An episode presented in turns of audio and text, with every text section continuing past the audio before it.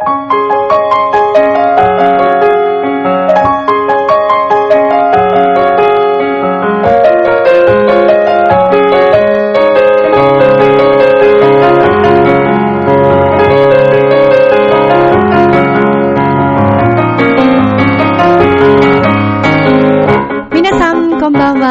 は。ミッチェルです。いかがお過ごしでしょうか？本日は7月の3日木曜日となっております。2014年折り返し地点が参りました。どうもさて、えー私7月1日にお誕生日を迎えましてですね、えー私もですね、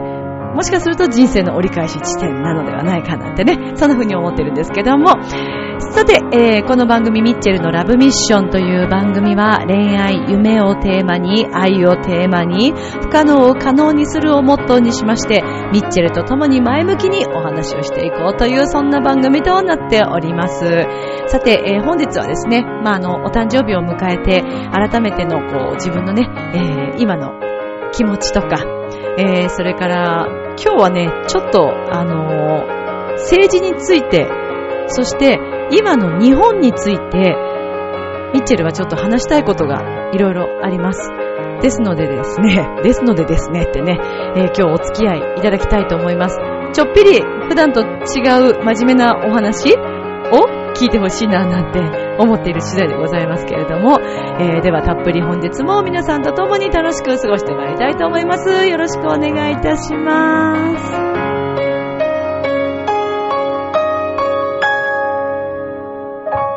この番組は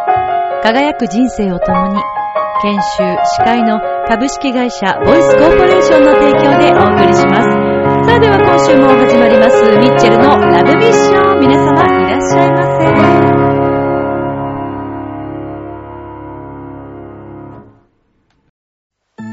ああ、仕事でも上司に怒られっぱなしだし、女の子と出会うチャンスもないし、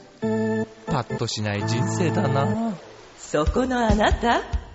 人生を輝かせるにはまず自分磨きが大切。ボイスのプロデュースで変身した男性が先日ゴールインしたわよ。みんな個性があって当たり前。私がセルフチェンジのスイッチを押してあげる。さあいらっしゃい。後半へ続く皆様改めましてこんばんはミッチェルです本日は7月の3日木曜日となりますけれども2014年もこうしてあっという間にね半年を迎えまして7月に突入いたしましたもうね、折り返し地点ですよね。こうなってきますとね。はい。この半年、皆さんどうでしたでしょうか？まあ、本当に、毎回毎回、まあ毎回同じようなことばっかり言ってるかもしれませんけど、なんでしょうね、こんなに早く感じるというのは、ねえ、年齢のせいなのか、それとも、はたまた本当に地球が早く回っているのか、何か流れが変わっているのか、よくわかりませんけれども、とにかく早い。一週間がまず早い。昨日見たと思った番組がもう来るっていうこの速さ。ねえ。まあ毎日毎日、一日一日をね、大切にしたいなと本当に日々日々、日々日々思っているわけなんですけれども。さて、えー、私はですね、7月の1日、お誕生日でございまして、おめでとうございます。自分でね、自分で言っちゃうのもなんなんですけど、まあ、改めて、え、お誕生日をね、迎えたということでね、まあ自分に、まあ自分で、あのー褒めてあげたいっていうか、あ、ミッチェルおめでとうみたいなね。えー、はい、どうもありがとうございます。はい、ありがとうございますね。まあそんなさなかね、えー、ワールドカップは盛り上がってますよ。相変わらず。ええまああの、残念ながらね、日本は敗退してしまいましたけれどもですよ。でもですよ。まあ選手の皆さんはね、あの4年間、もうこのワールドカップに向けて、練習を重ねて戦略をね、えー、組んでですね、ここまでいらっしゃったと思います。まあ私たち日本人のね、応援を背負って、いろんなプレッシャーもあったと思うんですけれども、皆さんの頑張りはね、あの、しっかり、もちろん皆さんもそれは見ていて、えー伝わったと思いますし、一緒にね、国民と一緒に戦ったと言っても過言ではないのではないでしょうかね。まあ、うん、本当に結果は残念でしたけれども、まあでも正直ね、もっといけたんじゃないかなという、ね、そんな思いもありますわね。いやーね、大久保選手もね、あ、それは決めたいねっていうのもあったよね。でも気持ちがすごく前に行っていたのは、あのー、感じましたし、ね。え、だから大久保選手がもしもう少し早くにね、合流していたらどうなっていたのかなとかね、まあそんな風に思ってしまうわけですけども、まあでも終わってしまったことですから、まあまたね、4年後に向けて、本田選手もね、頑張ってほしいと思いますし、ウッチーは本当にやめてしまうんですかね。どうなんでしょうね。ね。え。まあまたこの4年後、さらにまた新しい選手がね、あの、出るということももちろんありますでしょうし、今回、あの、出場された若い選手の皆さんも、またさらに4年後、キャリアを積んで、ワールドカップに向けて頑張ってほしいと思いますし、私たちもね、それを応援していきたいなと思いますけど、まあ、それにしても、どこの国もね、熱い戦い繰り広げてますね。サッカー好きの方は寝不足の方多いんじゃないですか？ねえ、毎日毎日夜中にいい時間にやってくれますよ、ほんと。ドイツもね、強かったね。いやー、だけど、どうなんだろう。あのー、コロンビア。ねえ。コロンビア結構行くんじゃないのっていう気もしなくもないですよね。まあ、次、ブラジル戦でしたっけね。ねえ。どうなってっちゃうんでしょうね。まあ、今、えっ、ー、と、準々決勝そして、まあ、ドイツと今度フランスでしょ？これもね、見物だよ。7月の5日、1時から。またいい時間だね、これね。そしてブラジルとコロンビアでしょ？その同じ日ね。5時ね。もうこれさ。ねえあれ5日って、あ、でも5日は土曜日ですか。あら、いいじゃない。土曜日ですね。そして6日。もう土日みんな外出れないね、これね。6日、えっ、ー、と、ここはまだ未定なんだ。で、えっ、ー、と、6日の5時、朝5時ね。オランダ、コスタリカ。もうどうするよ、これ。連日、5、6と。これはもう寝れないですよ、皆さん。私もしっかり見たいなと思いますけど。まあでも私一番ちょっと気になってるのはそうだなブラジル、コロンビア戦ですかね。ねえ、でも地元だからね、ブラジルの皆さんはもう勝たないわけにはいけない、いけないような状況ではあるでしょうね。でもこれでコロンビア勝ったら面白いことになりますよね。ねえ。いやー、最初ね、私個人的にはですね、えっと、スペイン応援してたんですけどね。ねえ、残念でしたね。うん、まあ、これからのね、試合をまた楽しみにしていきたいところではございますけれども、とにかく、あの、日本代表のね、選手の皆さん、本当に、あの、お疲れ様でした。もう、インタビューでね、ミッチェルも思わず、涙を、ね、え流してしまうくらい、あのー、いたたまれないというかね、なんか、ねえ、まあそんな気分になりましたよ。なので、あの皆さんの気持ちは本当に、えー、伝わってきましたし、そしてあの、本田選手のね、あのー、試合が終わった後、すぐのインタビューで、あその自分がね、ビッグマウスになってしまったっていう、その本当にただのビッグマウスになっちゃってっていう、で、今のこの状況を受け止めたいというね、その冷静さ。いや、素晴らしいですよ。でもね、それはね、本田選手あの、ただ言っただけではないですよ。本田選手もね、やることはちゃんとやったと思います。だからね、インターネット上でね、結構ひどいこと書いてる人とかいるらしいんですよ。私ちょっと Facebook でチラッと見たんですけども、びっくりしますよね。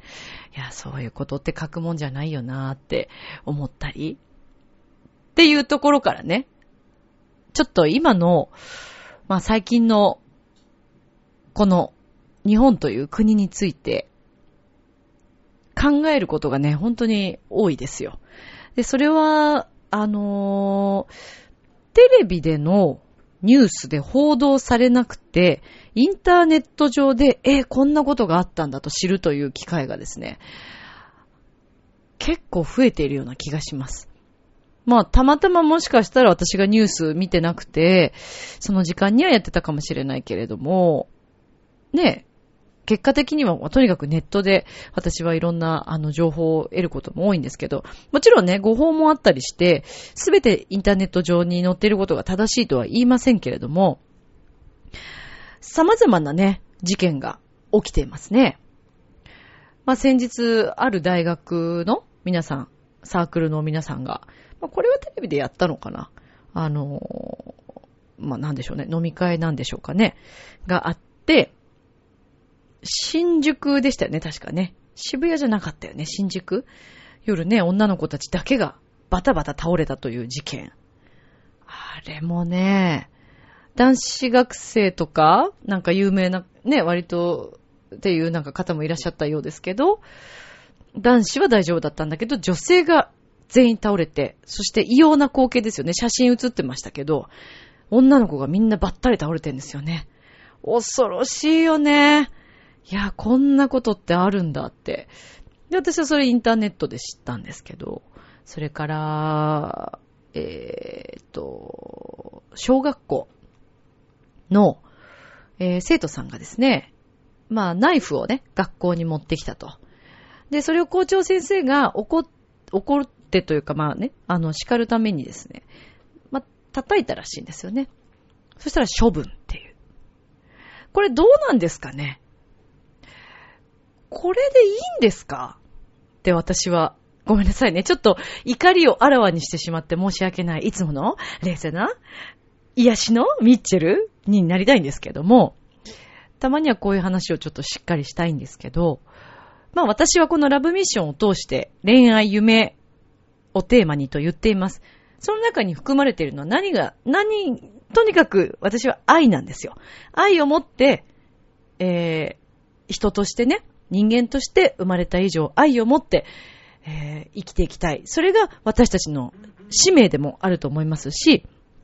人間として生まれたということはとっても、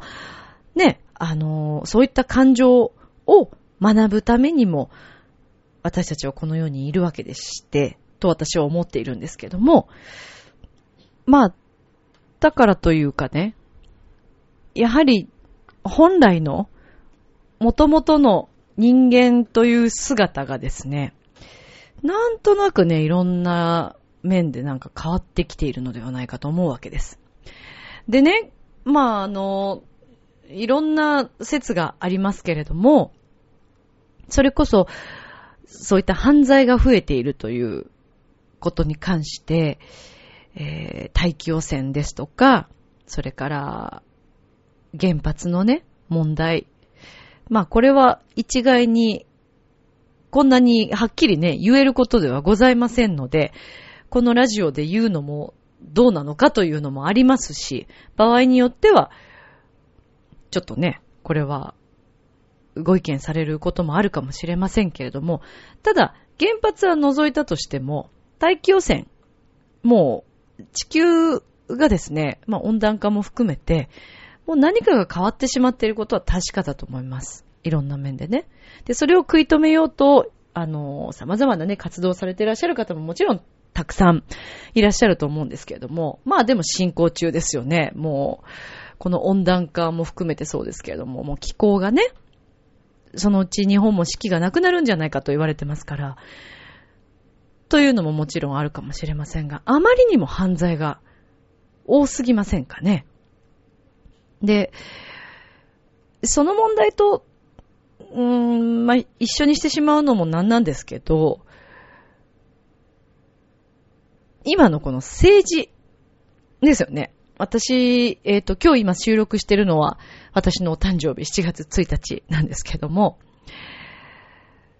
集団的自衛権。まあ、こちら、本日お持ちましてね。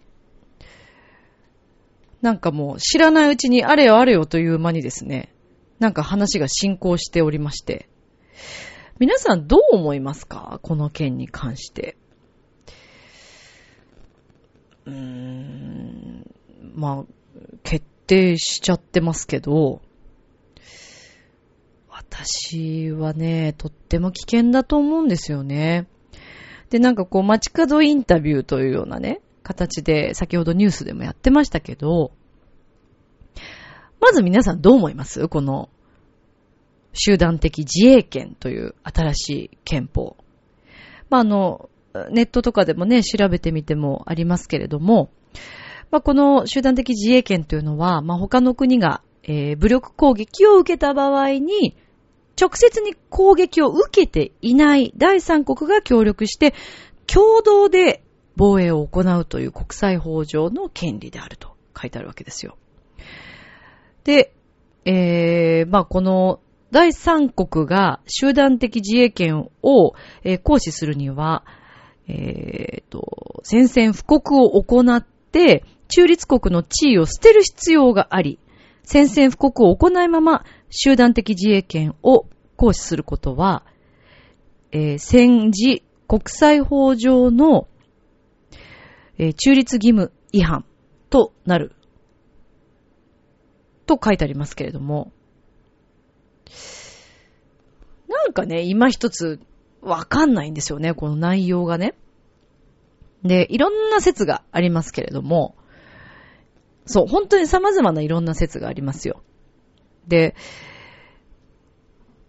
あの、首相はね、守ります、大丈夫です。自分たちの国のためにとおっしゃっておりますけれども、果たして本当にそうなんですかね？そして、もっと立ち上がらなくても大丈夫だと思います？私たちは。実はですね、先ほどニュースを見ていたらですね、あの、国会のね、あの、デモを行ってましたけど、私の友人、ミュージシャンの、とっても大切なえー、方がですね、いたんですよ、そこに。びっくりして、あと思って。私の曲でもね、関わってもらってる方なんです。で、この方はね、やはり、すごく平和主義だし、あのー、自分たちの考えというのはものすごく持っている人たちなんですよね。で、私もいろんな方と、この、今、今の政治とか、集団的自衛権についてもそうですけども、割とね、男性のね、方とちょっとお話しすることが多くて、男の子もね、いろんな考え方がやっぱあるわけですよ。で、まあ今のね、日本このままだと、まあ国がお金もないし、だから、そのためにね、戦って、えっ、ー、と、戦ってというかあの、えっ、ー、と、戦争をね、プチ戦争をしたいんじゃないかっていう説もありました。で、それによってこう武器を売るというね、そういう方法とか。まあこれはほら、憶測だから、あのー、ね、話してた憶測の話ですよ。でもさ、若いお母様方、お子さんをね、持ってらっしゃるお母様方、どうですか？自分の息子さんがですよ、将来、何が何でも戦争に行かなくてはならないという状況になった場合、考えられますか？で、結構ね、こう、インタビューしてても若い女の子たちとかは、えー、でも今は、今のね、私たちには関係ないし、なんて言ってますけど、関係なくないからね。あの、ちゃんと考えた方がいいですよ、これ。私は絶対嫌です。あの、私子供いませんし、結婚するかどうかもわかりませんしね、今後ね。それはわかんないんだけど、そういうことじゃなくて、まずもう戦争が嫌です。絶対に。人がね、人を、自分のその手でね、殺したくなくても殺さなくてはいけないという状況、考えてみてくださいよ。女性の私たちはもちろんね、戦うということはないかもしれません。でも考えてみて、自分の大切な人、普通に今一緒にいる恋人、ご主人、それから家族、いなくなっちゃったらどうします？ね。平和ボケしてるんですよ、私たちだからきっと。戦争というものがどれだけ恐ろしいものかというのが、あまりにも分かっていない。で、それはね、私も経験してませんよ。わかりません。先生の、戦争の恐ろしさなんて、聞いてるだけでこれっぽっちしかね、これっぽっちもわかってないかもしれない。だけど私は、あの、家族に祖母もおりますし、話はもちろん聞いていますし、それから、広島のね、えー原爆ドームですとか、いろんなそういった資料とかを見てもそうですし、いろんな書物の中にも書かれていること、それから物語の中に書かれていること、それをね、想像しただけで本当に恐ろしいことだと思うんです。あの、私たちはですね、学校公演、小学校公演で、えー戦争時代のね、お話があるんですよ。で、これ多分物語なので、もしかしたらちょっとデフォルメして書かれてるのかもしれないんですけども、その戦争時代に、あの、とっても人気があった動物たちがですね、動物園の動物たちが、あの、戦争によってね、戦争をこれから行うということによって、えー檻を破ってね、その動物たちが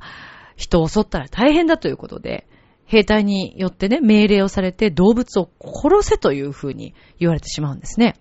で、まあ、結局、殺されてしまうんですけど、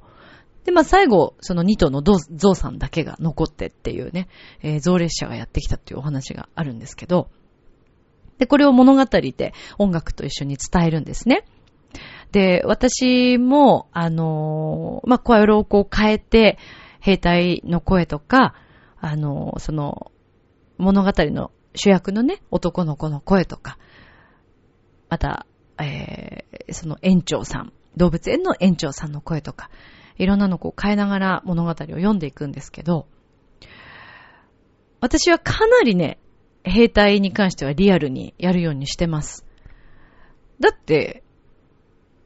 恐ろしい、あのーことをね、あの方たちは言っていたというのは間違いないからね。それはもう、事実、戦争を経験した方からももちろん聞いているお話ですし、逆らえないわけですよ。もうその人たちの命令に。しかもその命令ってもう普通じゃないでしょ、あの時代って。殺される勢いだからね。まあ、だからといって、この集団的自衛権がどこまで、どのように使われるのかわかりません。本当に戦争するのかどうかもわかりませんけれども、私の誕生日のこの日に、こんなことが決定したということが、とってもショックです。正直、本当にショック。そしてね、あの、なんで勝手にどんどん決まっていくんですかね。あの、私たち国民の意見っていうのは通用されないんでしょうかね。まあ、もちろん、今の政権を選んだのは私たち国民ですから、まあ、なんとも言えないですし、私も政治上の問題なので、あんまり、ね、大っ広げにここでいろんな自分の意見をこれ以上言うことは、まあ、ちょっと危険が伴うと思うので、言えませんけど、私が言いたいことはただ一つ。戦争は絶対にダメです。あってはいけない。愛がないもんだって、まずそこに。何がしたいんですか？人を、ね人を殺すということで、何がプラスになるんですかね？そんなにお金が必要ですか？国がを、国を守りたいというのはよくわかります。それは。日本国というその国として、まあ、自立するためにもと言いますか。そのために、まあ、こういった自衛権をね、作って、国を守っていくという、わかりますよ。でも実際、どこ、どんなに攻撃されてます？あの、中国、中国側のね、あの、インタビューの中には、その、中国がね、日本をその攻撃してるっていう、その、でっち上げのニュースで、そこから、こういった自衛権まで進行するのはね、どうなのかっていうことを批判されていらっしゃいましたけど、あの、実際に韓国とか、えー留学されているね、あの、知り合いの方とかいますよ。で、聞いてみるとね、中国もそうですけど、もうほんと少数なんですって。あの、そういったご意見を言ってらっしゃる方々っていうのは。で、それをね、ものすごい今中国からとか韓国から日本がそうやって批判を受けてる、バッシングを受けてるというニュースをいっぱいやってますけど、現地に行ってる方たちはそれを感じてないって言うんですよ。それってどうなんですかね？そんなこと聞いちゃったらさ、嘘なんじゃないかって思ったりしませんか？だからテレビをね、見ないっていう人も多いですよね。もう最近の報道はもしかしたら、ね、言わせられてるんじゃないかなんていう話もありますけど、まあ私こんなこと言ってて大丈夫かなっていう感じですけどね。マスコミに、マスコミの業界に行きたいとか言ってね、テレビに行きたいと言いながらこんなことを言う時点でもうアウトかもしれませんけど、私はでも本当のことを話していきたいし、日本という国が大好きなので、この今の平和なね、日本を守るためには、今声上げないでどうします？どんどん状況変わって知らないうちに戦争が起こるようになってしまってからではもう遅いんですよ。安倍首相は、国民の命と平和を守るとおっしゃいました。じゃあ、安倍さんは、先頭に立って、戦争行ってくれるんですかね？と、私はテレビに向かって思わず言ってしまったんですけれども。あのー、自民党の皆さんも、今のまあ、3.11以降ですね、様々なことが起きていますので、それに必死に対応してくださっていることももちろん事実だと思います。ただ先日の都議会のね、えー、ああいった意見もそうですけれども、ヤジ問題ね、あれもそうですけど、もう心配でならないんですよ。言ってることがね、もう子供じゃないんだから。っていう話ですよね。何を守ろうとしているんでしょうかね？何の話し合いをしているんでしょうか？で、私たちの国民のお金をね、使って、様々なことを、まあ、やってらっしゃるんでしょうけども、私たちは何のために働いているのか、ということもそうですし、せっかく一生懸命ここまで先代の皆さんが作り上げてくれたこの平和な国、戦後ね、一生懸命ここまで作ってくれたこの平和な日本を、こんなに簡単に、こんな何の説明もないまま、こんな勢いで、憲法変えていいと思いますか？賛成という方も中にはいらっしゃいました。そしてわからないとおっしゃっている方もいらっしゃいました。でもあまりにも他人事です、それでは。戦争ですよ、戦争。考えられない。私は何が一番考えられないって、自分の大切な人たち、また愛する方たち、そんな皆さんを、もしですよ、本当に仮に戦争ってなった場合に、いや、それはもうね、そんな近い話ではないと思います。今ではもねと、とてもじゃないけど、戦える状態ではないと思いますし、徴兵制度があるわけではないからね。それとはまた話が別だから。でも何が起こるかわからないからね。この憲法変わってしまったら。嫌ですよ。大切な人を失いたくないもんだって。あの、それはみんな人は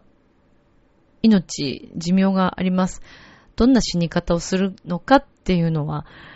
ね、人それぞれですし、人生をみんな全うして、この国に、この地球にね、生まれてきた時点でみんなそれぞれが自分の、あの、やるべきこと、それから使命というものを持って、まあ、来てるんだと思うんですけれども、殺したくない人をね、自分の手で殺したりとか、またそれを、せっかくなくしたものをまた振り出しに戻すようなことは絶対にあってはいけないと思います。まあこの問題は、これからまたさらにね、えー、動いていくことだと思いますので、今の時点ではまだ何もこれ以上はね、あのー、言ったところでどうにもならないし、もう決定しちゃってるからね どうにもならないんですけど、なんだかね、ちょっともう、ショックですよね。で、別にそことまた共通させるわけではないんですけれども、何かがおかしいよ。やっぱり。あの、学校のその問題にも戻しますけど、どっちが悪いんですかっていう話ですよね。ナイフを持ってきた子供頭を叩いた大人。まあ、簡単に言えばこういうことですよね。でもさ、どうですか？私の世代なんか悪いことしたら普通に引っ叩かれたりとか、正座、廊下にね、正座させられたりとか、それこそ、あの、別のクラスの先生が、なんか朝朝礼、朝礼っていうか、あの、朝のそのクラス会の時みんなシーンとどこのクラスも1列1組から6組ぐらいまであったのかなこう並んでるんですけど、ある組がですね、すっごい先生に怒られて、あの、机がこう蹴られる音がしてたことがあったりとかして、で、うちのクラスの先生が見に行って、なんか止めに入るみたいな、そういうこともありましたよ。でも、そんなことで処分なんてさせられなかったですよ、あの時代は。まあ、あの、先生の感情で子供を殴ったりするのはダメだと思います。それはもう絶対に良くない。だけどさ、痛みで知るってこともあるじゃないですか。実際にほら、怪我をして、子供がその痛みを自分で知って、大きく成長してね、あの、強くなっていくっていうのもありますよ。私だって、やっちゃいけないことを、そうやって、痛いって、痛い目にあってね、ああ、これは正しくないんだなってだって言わ、それされなきゃわかんないことだってあるじゃないですか。ナイフはダメでしょ。これでもしですよ、誰か刺してたらどうなってるのかっていう話ですよ。だって誰か命を落としてるもん、そしたら。それをね、怒った校長先生、叩いた校長先生を処分にするという、これなんかおかしくないですか？私はちょっと、今日の私はちょっと大変ですね、なんかね怒り浸透してますけど。まあでも本当は怒りたくないんですよ。私がまたこうやってうわーってなることで、そういう気持ちがまたどこかに飛んでしまうので、嫌なんですよね。それは防ぎたいんですけどね。まあ怒り、怒りというよりも、いや、このままでは良くないよっていうことを私は伝えたいですね。まあそれをだからどういう風にしていくかっていうことなんですけど、なので私は学校公演の時に必ず子供たちに言います。その物語が終わった後にですね、私の意見として必ず言うようにしてるんですよ。その戦争というのは本当に昔、この私たちの今の平和なこの国でもあったことで、そういったね、動物を殺すとか、そういったことっていうのは本当にあったお話なんですということを私は言ってます。先日どこかの中学生ですか、えー、修学旅行で広島のね、あの、被爆をされた方に死に損ないと言ったそうですね。でもこれってすごく残念なことで、その子供、言った子供はもちろん良くないですよ。中学生にもなってそんなことを発し、言葉を発するというのは良くない。でもね、それを教えなかった大人に問題があるんです。そう思いません？だから、私たちも、私ももちろんその戦争は経験してません。だけども聞いたことをやっぱりちゃんと伝えていくっていうことは必要だと思います。で、もしかしたらね、きっとそういうことを発してしまった、その男の子は、おばあちゃんとかおじいちゃんおばあちゃん世代がね、近くにいなかったりとか、なのかもしれない。だとしたら、両親がそれを教えなくてはいけないと思うし、まあ、学校の先生がね、お話の中で歴史とか、何かの中で伝えることはできると思うんですよね。だから平和すぎるんだよね、今がね。死に損ないなんてね。よく言えるよね。いや、ですのでね、言霊って、言葉ってね、すごく大切なんですよね。今日私結構強いことというか、割と攻撃的なことを言ってしまったかもしれません。あの、お聞き苦しい点とか、あれ、いつもの楽しいミッチェルじゃないじゃんみたいな、癒せないじゃん癒してくれないじゃんみたいなことがね、あるかもしれないですけど、あのこれはね、真剣に考えなくてはいけないことだと思ってるんです、本当に。で、それは私、愛を持って言ってますよ、皆さん。それだけは、あの、理解してくださいね。えー、ちょっと、一部、いろんな批判をしてしまったような感じにはなりましたけども、その点については、えー、申し訳ないと思いますが、ただ、これは私の一つの意見として言わせていただきました。本日は。はい。国民一人一人、私たち日本人一人一人が今後どういう国を作っていきたいか、守っていきたいかということを考えるところに来ているような気がします。私は愛のある、心のある、それから人を思いやれる、そういった国、それからそういう人間関係だったりとか、そういう環境を増やしていきたいと思ってます。そのために音楽をしています。そりゃね、私がちょっと歌ったからって、そんな大してね、あの、愛が広がるかどうかはわかりませんよ。だけども、人をね、好きになるという本当に簡単なことです、まずは。その人を愛するとか、人のことを好きになるとか、ただそれだけ。だってみんなお互いのこと好きだったら戦争なんて起こんないじゃない。そう思いませんかね。その宗教上の問題とかね、いろんな国もあります。でも本来は人として生まれて、相手のことをちゃんと理解して、お互いに理解して好きになれば、戦争なんてしなくていいよ。だって、人殺したって何にも始まらないと思いませんかね。うーん、なのでね、今本当に殺伐とした世の中で、なんか不可思議な事件がたくさん起きていて、でもこれってもしかしたら、いろんなものがやっぱり手に入りすぎて幸せすぎて、本当の幸せに気づいてないんじゃないかなと思うんですよ。生きていること、生まれたこと、それから、ご飯が食べれること、好きなことができること、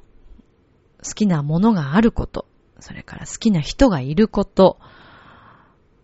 うん、まあ、もしかしたらいろんな状況で自分が恵まれないなと思う状況だったとしても、本当はね、小さな幸せでも幸せなんですよ、気づけば。なので、そういう幸せにね、気づけないと大きな幸せは訪れないと思っていますので、みんな一人一人が、あの、愛を持った言葉、それから愛を持った行為、で、その中には、伝えるということも入ってると思います。これはいけないことなんだよっていうのを伝えるのも愛ですよ。自分の知ってる範囲でいいと思います。あの、知ったかぶりをね、して言うのは、あの、言わなくてもいいと思います。私も、あの、政治のことについて、ちょっと、あの、そんなにね、うまく言葉も、そんな上手に伝えられないですし、あの、なんていうのかな。ね、大した話はできてませんけれども、やっぱりね、一人一人の力で今後の日本、また地球を変えられるのは私たち人間なんじゃないでしょうか。動物たちがね、山里から降りてきちゃって、それ、民間のね、食べ物を襲ったとか、人を襲ったとか、あいつらは悪い動物だって言って、銃で殺しますよね。麻酔銃とかやりますよね。でも、人が動物が住める世界を人が壊してしまって、温暖化とかね。それによって動物たちが食べ物がないから、だから下に降りてきて人を襲うというね。これ宮崎駿さんの映画の中にもなんかそんなシーンがあったような気がするんですよね。何が正しいのかということをあの、マスコミのね、その報道の中でも、自分で頭で考えて、理解していく必要があると思います、これからは。うん。私自身も自分が正しい考えをしてるとは、もちろん思っってないです。言いません、それは。あの、そんな滅相もない。私そんな頭良くないので そんなお利口さんじゃないのでね。あの、バカみたいなこと言ってたりとか、わあ、ミッチェルなんか政治のことよくわかってないなって思われるたかもしれない、今日もね。でもいいです。私が言いたいことはただ一つ。愛を持ちましょうということが言いたいだけなので、はい。私が言いたいのはそれです。ですので、この集団的自衛権、とっても残念です。でも今後はもしどういう状況になるかわかりませんけど、まだまだ全然防ぐことはできますよね。もし今後何か起きた場合に、もっともっと一人一人が立ち上がって、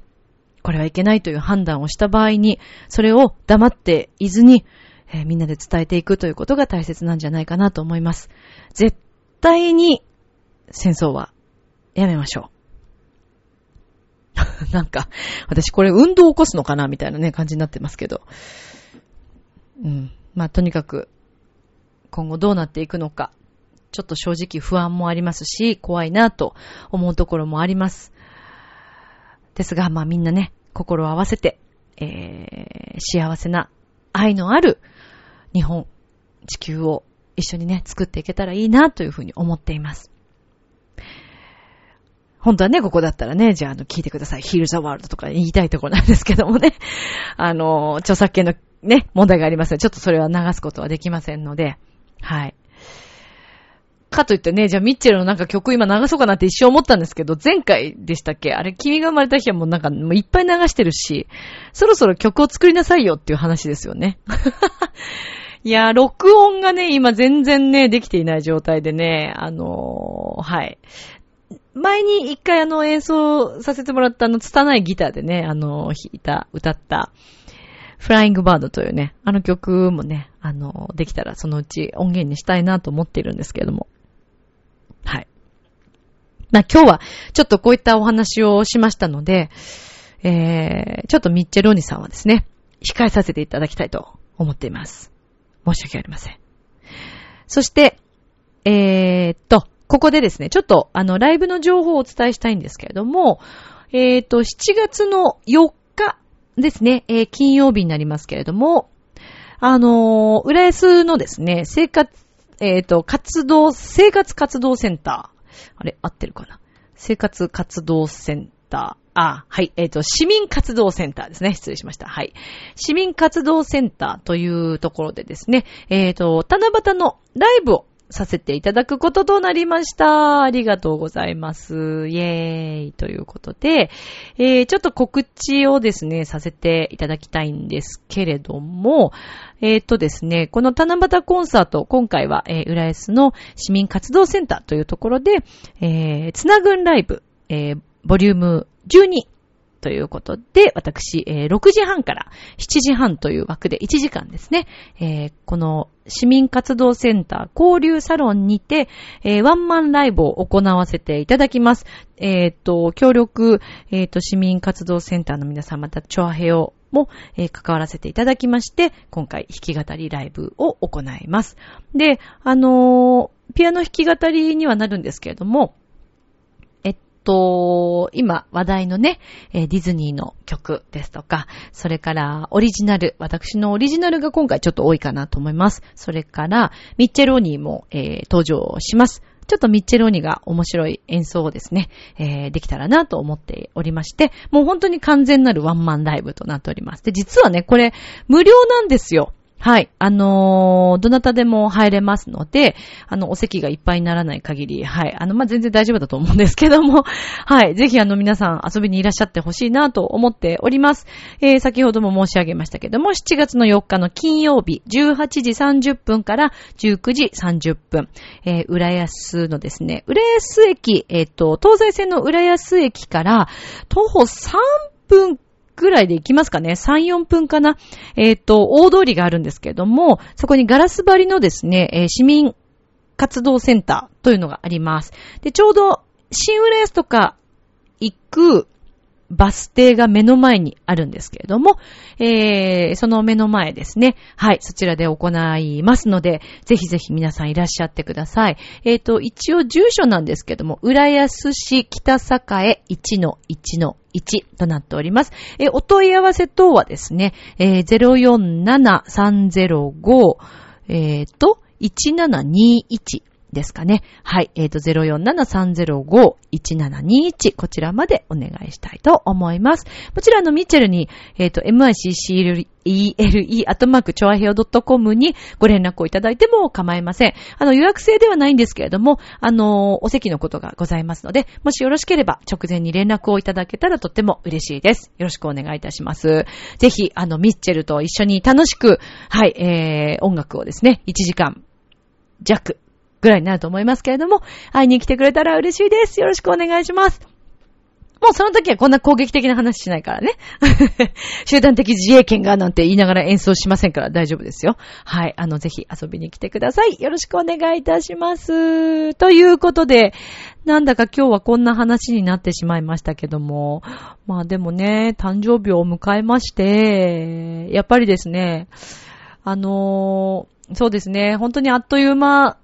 でしたね。ここまでね、折り返し地点ね。はい。まあ、いくつまでいけれるかわかりませんけれども、なんとなく私の中で折り返し地点という風に表現しましたけど、いや、もうほんと毎日あっという間ですよ。で、あの、以前にね、お話しした、えー、大切な友人がですね、亡くなってからも、まあ、1ヶ月経ちました。早いですね。まあ、本当にこの間いろんな様々なことがありまして、何かこう私の生き方をですね、またさらにこう何か変えてくれるというか、変えてくれたというか、考えることも本当に多くて、うん、で、やっぱり日々毎日をですね、愛を持って、それからもう変、変になんか気張ったりせず、あの、うん、正直に生きていきたいなというふうに改めて思思っている。次第でございます。ですので、これからも、チョアヘを通してですね、えー今日はこんなお話になりましたけれども、楽しい楽しいお話を、あの、伝えながら、えー愛を持って、もうこればっかり言っててね、本当に申し訳ないんですけど、でも私はもうそれしかないというか、私の人生はもうすべて、なんか愛でできてるって言ったら変ですけど、いろんな人をね、これ恋愛に関してもそうですけどね。うん、たくさんの人を好きになって、あの、いろんなことがあったなぁと思いながら、遊んでませんよ、言っときますけど、私。自分で言って自分で何突っ込んでるんですかね。あの、遊びとかそういうことじゃないです。もう真剣です、毎回。毎回真剣勝負ですよ。そして、例えばね、あの、一年半思っ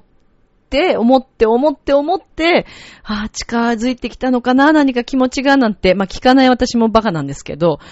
あの、全然、全然なんかもうこれっぽっちも及ばなかったとかね。そんな感じで日々を過ごしています。ですので、まあ、無駄だとは思ってませんよ。そういう時間はね。だけど、あのやっぱり人を思うってね、そこで学ぶことが多いんですよね。だからこれからも怖がらずに、あの、人を好きになっていきたいなーって思っている次第でございます。ですので、ラブミッションを聞いてくださっている皆さんは、すごく愛のある、ね、何かのご縁でこうやって一緒に聞いてくださっている皆さんだと思いますので、本当にありがたく思っています。いつもいつもあの聞いてくださっている皆さん、それからもしかしたら初回から聞いてくださっている皆さんもいらっしゃるかもしれませんね。本当にあの感謝でいっぱいです。ぜひ、あの、そういうあの方はですね、あの、ふるってあの、出てきてくださいね。あの、私毎回最初から聞いてますなんて言ってくれたらもうミッチェル嬉しくてハグしますから、よろしくお願いします。はい。ということで今日は長々と喋りましたけれども、本日のラブミッション、こんな感じで、えー、エンディングにつなぎたいと思います。なんだか釣られてきちゃったよ。なんであんなイケメンまでいるんだ？あなた自分を分かってる？第一印象って何で決まるか知ってる？え？コミュニケーションの始まりは何だと思う？お？誰でも変われるチャンスはあるのよ。あるのよ。それから数ヶ月後。自分らしさを自分で見つける。なんて素晴らしいんだ。恋も仕事も今最高にノリノリだぜ。スイッチをします。ボイスコーポレーション。明日もスマイルでラブミション。今日もありがとう。